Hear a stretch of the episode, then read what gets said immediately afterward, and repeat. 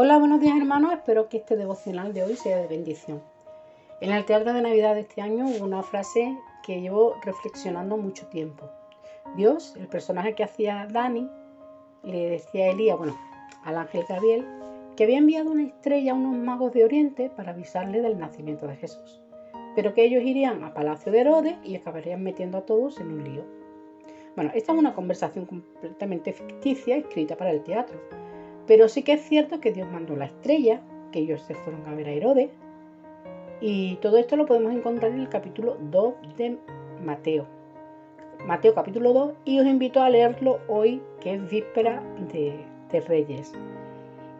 Herodes no se entera del nacimiento de Jesús hasta que es visitado por los magos.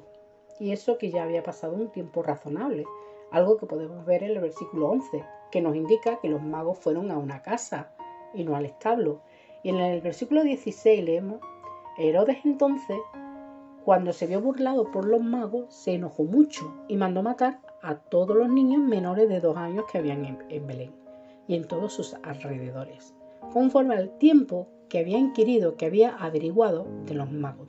O sea, casi dos años sin saber que el Mesías está en el mundo hasta que llegaron los magos, hasta que llegaron los magos. De alguna manera, todo lo que ocurrió después fue provocado por la decisión de los magos.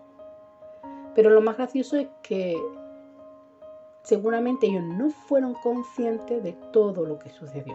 A ellos el ángel les dice que se vayan por otro camino porque Herodes pretende matar al niño. Pero se van y no se sabe nada más de ellos. Su vida no cambió en absoluto, pero sí la vida de un pequeño pueblo que ve morir a sus hijos, a sus nietos, a sus hermanos y es algo que nos pasa, que nos pasa a nosotros, Muchas veces no somos conscientes de cómo una decisión va a transformar nuestras vidas. Nuestra forma de vivir puede hacer que una persona se acerque a Jesús o se aleje de Dios. Tomamos decisiones importantes sin preguntarle a Dios porque nos parecen simples. pero el lugar donde vamos a vivir, el colegio en el que van a ir nuestros hijos o el lugar de trabajo van a determinar las personas con las que vamos a, relacionarnos. ¿Quiénes se van a convertir en nuestros amigos? ¿Quién, ¿Quiénes van a ser los primeros amigos de nuestros hijos? Y, eso puede hacer que lleguemos a personas que de otra forma no llegaríamos. Seguramente eh, en estos días estás empezando a, con propósitos, todos tenemos planes para este 2022. Y yo me pregunto, ¿en cuántos de esos planes hemos puesto a Jesús? ¿Cuántas veces le hemos preguntado al Señor si los planes y propósitos que tenemos son los que tenemos que tener?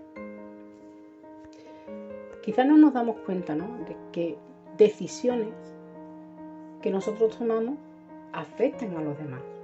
Que no nos vale eso de es mi vida y con mi vida hago lo que yo quiero, sino que nuestra vida y nuestras decisiones van a afectar de manera positiva o de manera negativa a otra persona. Así que vamos a pedirle este año que Dios esté en cada uno de nuestros propósitos y de nuestros planes y de nuestras decisiones.